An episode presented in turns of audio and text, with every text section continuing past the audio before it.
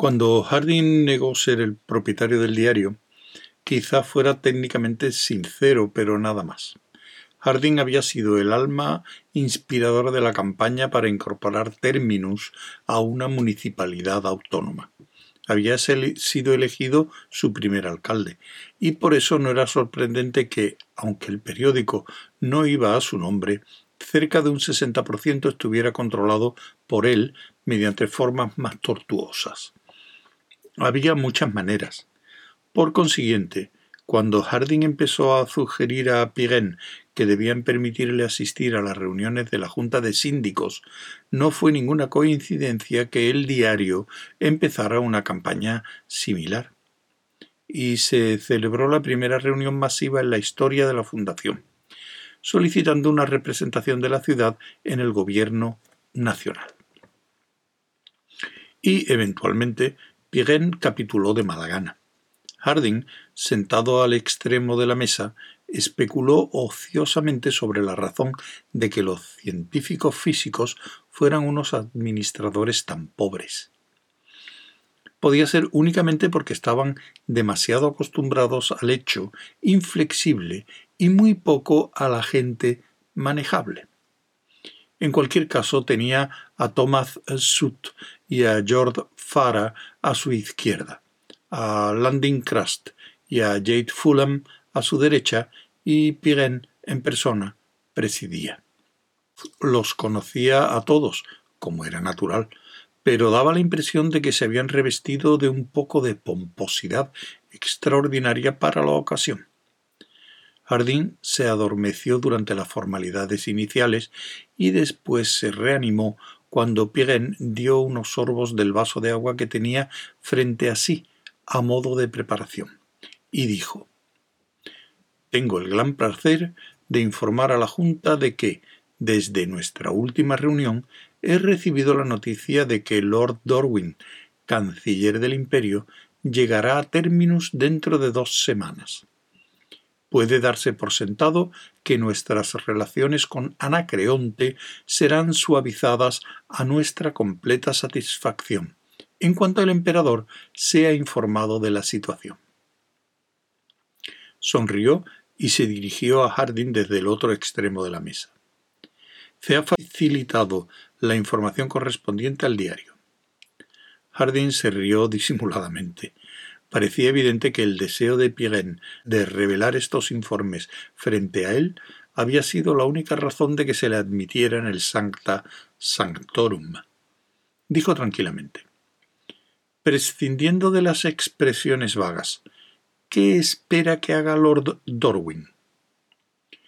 Thomas Sutt replicó.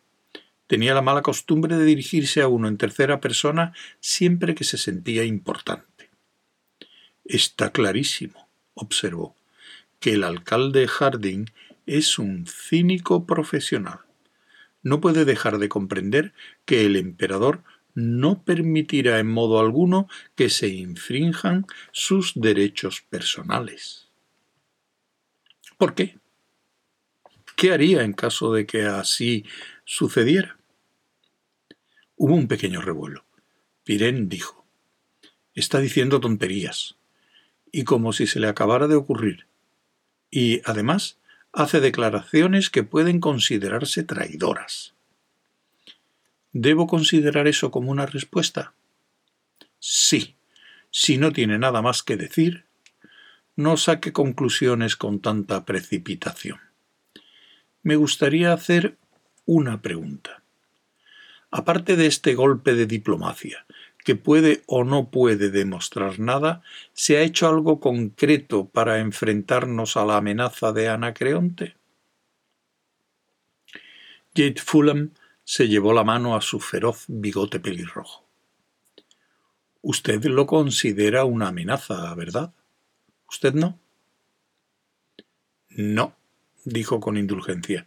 El emperador. Gran espacio. Harding se sentía molesto.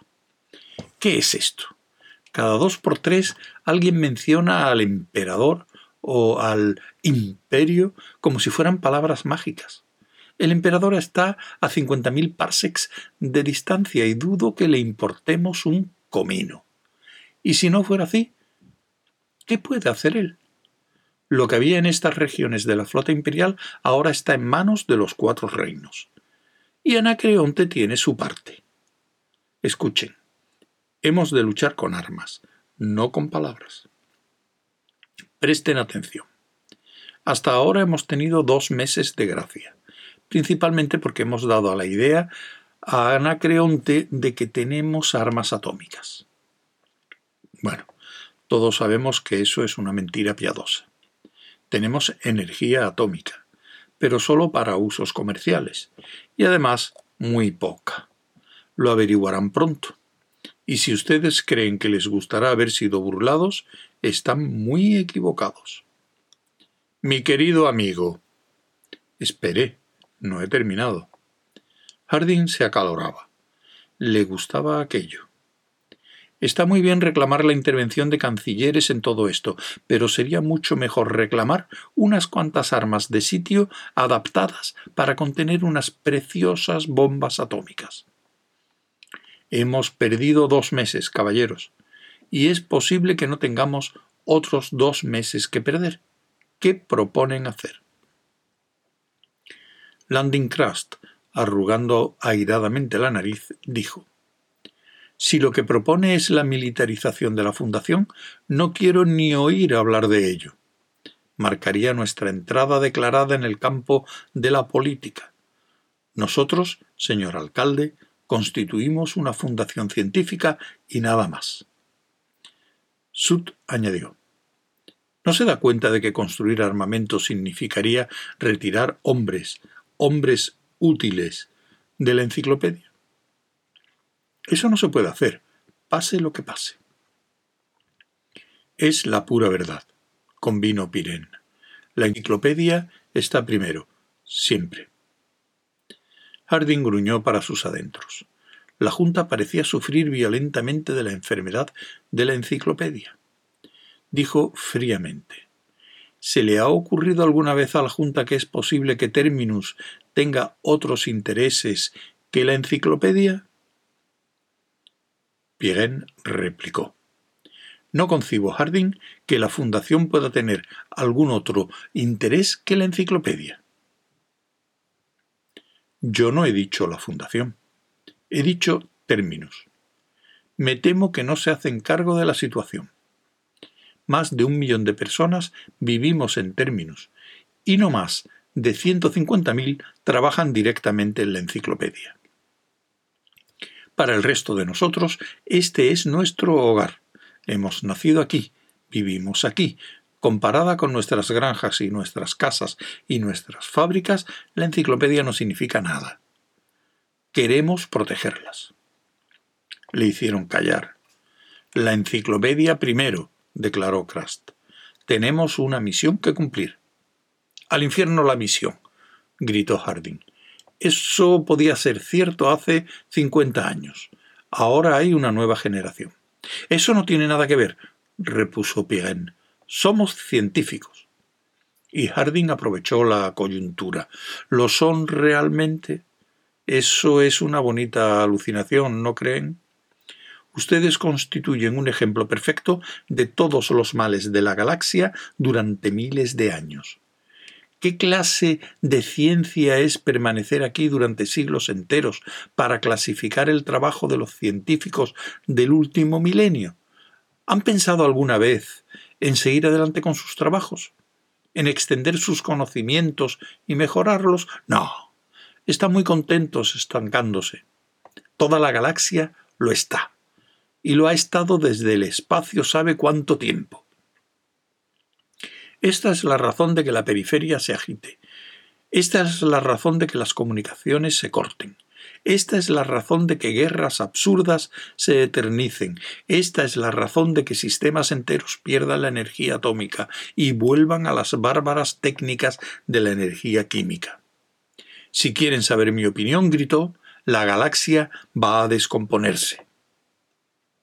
Hizo una pausa y se recostó en la silla para recobrar el aliento, sin prestar atención a los dos o tres que intentaban contestarle simultáneamente. Krast tomó la palabra. No sé lo que trata de obtener con sus declaraciones histéricas, señor alcalde. Ciertamente no añade nada constructivo a la discusión. Solicito, señor presidente, que las observaciones del alcalde sean desestimadas y que se reanude la discusión en el punto en que fue interrumpida. George Farah se agitó por vez primera. Hasta el momento Farah no había tomado parte ni siquiera en los momentos álgidos de la disputa. Pero ahora su voluminosa voz, tan voluminosa como su cuerpo de 150 kilos de peso, dejó oír su tono de bajo. ¿No hemos olvidado alguna cosa, caballeros? ¿Qué? preguntó Pirén, malhumoradamente. Que dentro de un mes celebraremos nuestro quincuagésimo aniversario. Fara tenía la facultad de pronunciar las mayores trivialidades con enorme profundidad. ¿Y qué tiene que ver?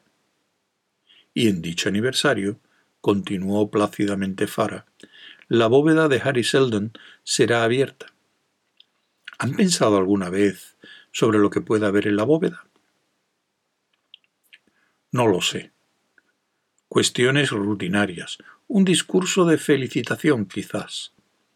No creo que haya nada de importancia dentro de la bóveda, aunque el diario, y miró a Harding, que le sonrió, intentar editar un número sobre ello.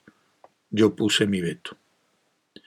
Ah, dijo Fara, pero quizá esté usted equivocado. ¿No le llama la atención? hizo una pausa y se llevó un dedo a la redonda nariz. Que la bóveda se abra en un momento muy conveniente. En un momento muy inconveniente, querrá decir, murmuró Fulham.